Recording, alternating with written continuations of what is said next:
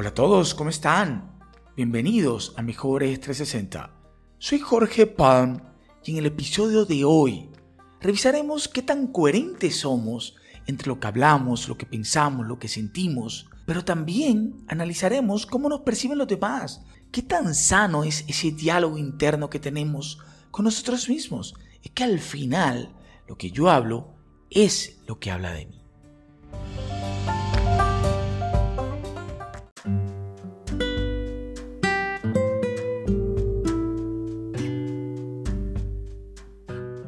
Muchos dicen, somos lo que comemos, pero quisiera ampliar un poco más este concepto. En Mejores 360 hemos acordado que somos más que eso. Somos lo recogido en el camino de la vida, lo que nuestros sentidos colectan del mundo exterior, pero también lo que creemos y pensamos, que de alguna manera incorporamos en nuestros comportamientos. Mira, el doctor y especialista en psiquiatría, Luis Rojas Marcos, en su libro Somos lo que hablamos, muy recomendado por cierto, definió el hablar como expresar con palabras lo que pensamos, sentimos, hacemos, nos imaginamos y percibimos a través de los sentidos. Él dice que hablar se trata de un proceso que se produce y controla en nuestro cerebro y consiste en transformar mentalmente ideas, sentimientos, sensaciones, observaciones e imágenes en palabras. Y, te digo, me encanta, amo esta definición, porque la teoría debe ser así, en teoría. Mira, debemos comunicar de la forma adecuada con palabras lo que somos, pero tú y yo sabemos que en el mundo real las cosas no suceden así, se nos complican. Y también lo dice el doctor Luis Rojas en su libro. Y aquí es donde quiero enfocarme en este episodio. El factor más influyente al presentarnos en sociedad o cuando conectamos con alguien es nuestro lenguaje verbal. Es que cuando hablamos dejamos ver quiénes somos en realidad, pues compartimos nuestras ideas, rasgos eh, de nuestra personalidad, hasta en la forma en que hablamos eh, refleja lo que estamos sintiendo en el momento, nuestras emociones y nuestro estado de ánimo. Recuerda, somos dueños de nuestro silencio, pero esclavos de nuestras palabras. Piensa un segundo. Más de uno de nosotros preferimos entablar una conversación con personas que se expresan de manera positiva, que son amables con sus palabras, que son espontáneos y sinceros al momento de hablar, que se puede disfrutar de una charla constructiva con ellos. Y dejamos a un lado a estas personas que en vez de, construir, se expresan negativamente, con pesimismo, resentimiento contra la vida. Parece que tuvieran un látigo en la lengua. Y ojo, no se sientan mal si prefieren evitar a estas personas. ¿Y saben por qué? Cuando nos estamos comunicando, e-, ellas transmiten su esencia, lo que los identifica, lo que los define, lo que sienten en realidad. Y toda esa carga nos las transmiten a nosotros. Imagínense que estas personas tuvieran un balde con agua sucia y cada vez que lanzan esas palabras, imagínense que nos lanzan toda esa agua sucia sobre nosotros y eso nos contamina, nos ensucia. Por eso hay que tener en cuenta nuestro vocabulario, las palabras que usamos, la forma que compartimos información. Tenemos que ser conscientes del impacto de nuestras palabras.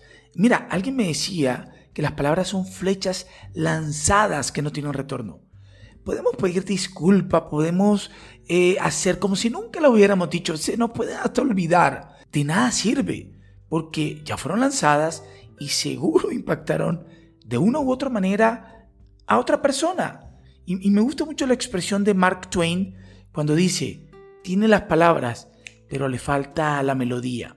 Les voy a contar algo. Hace unas semanas atrás conocí a un gran personaje, se llama José Miguel Luna. Lo pueden seguir, lo pueden buscar en sus redes. Eh, él es conferencista internacional y algo impresionante es que él fue el primer mexicano con limitación severa auditiva en jugar profesionalmente fútbol americano, tanto en la NFL, en Estados Unidos, ustedes saben, como en Europa. Mira, lo que me llamó la atención es que no escucha nada, no escucha. Sin embargo, puede hablar y lo hace muy bien.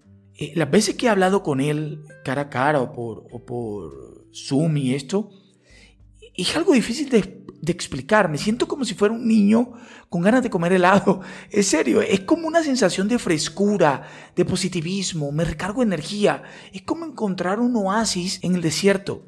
Créanme, las palabras de José Miguel Luna reconfortan. ¿Y saben por qué? Todo esto es porque él no escucha. Parece curioso, él nunca ha escuchado en su vida. Entonces no conoce las palabras negativas, no ha escuchado quejas, no ha escuchado resentimiento.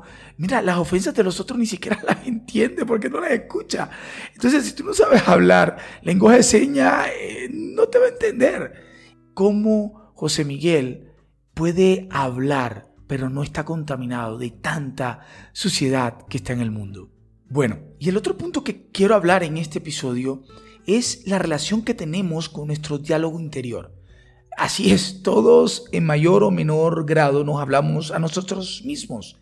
Estas conversaciones internas que tenemos cuando vamos manejando, cuando estamos preparando un café o cuando estamos viendo por la ventana sin hacer nada, e-, estas conversaciones pueden ayudarnos a, llegar a llevarnos al siguiente nivel. Pueden hacer que podamos encontrar el sentido y el propósito de nuestra vida, alcanzar nuestro potencial, y a lograr todo aquello que nos hayamos propuesto. Pero también esa vocecita en nuestra cabeza puede afectarnos de tal manera que nos pueden hacer vivir una realidad muy oscura, tenebrosa, rodeado de miedos, de dolor, opacarnos a tal punto de llegar a perder incluso las ganas de vivir y colocarnos en modo sobrevivencia. Mira, cuando nosotros permitimos que nuestro diálogo interior, esa vocecita, nos llene de miedos, de temores, de pánico, diciéndonos que no podemos, que el futuro es catastrófico, que la recesión viene, que el mundo confabula contra nosotros, que vamos a fracasar en todo lo que hagamos, que, que no lo intentemos ni siquiera porque este, nos vamos, que mejor no quedemos quietos y que, que no nos metamos ahí, nos afecta.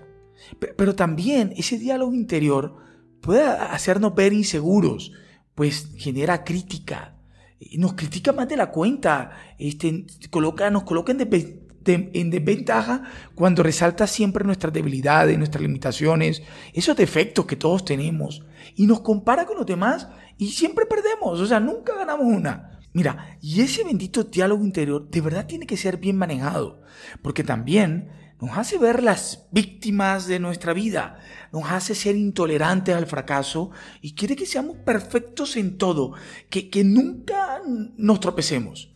Todo lo anterior, el mensaje en, en Mejores 360 y lo que nosotros proponemos y promovemos es que seamos sutiles en nuestra forma de hablar con los demás, seamos amables, que buscamos las palabras y las expresiones correctas, que evitemos a toda costa ese, ese mensaje o ese lenguaje grosero, ofensivo, resentimiento. No, no, nada de eso nos suma.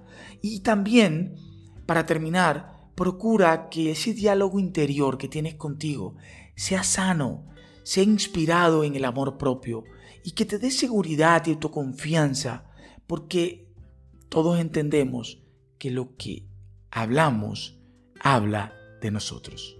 Muchas gracias.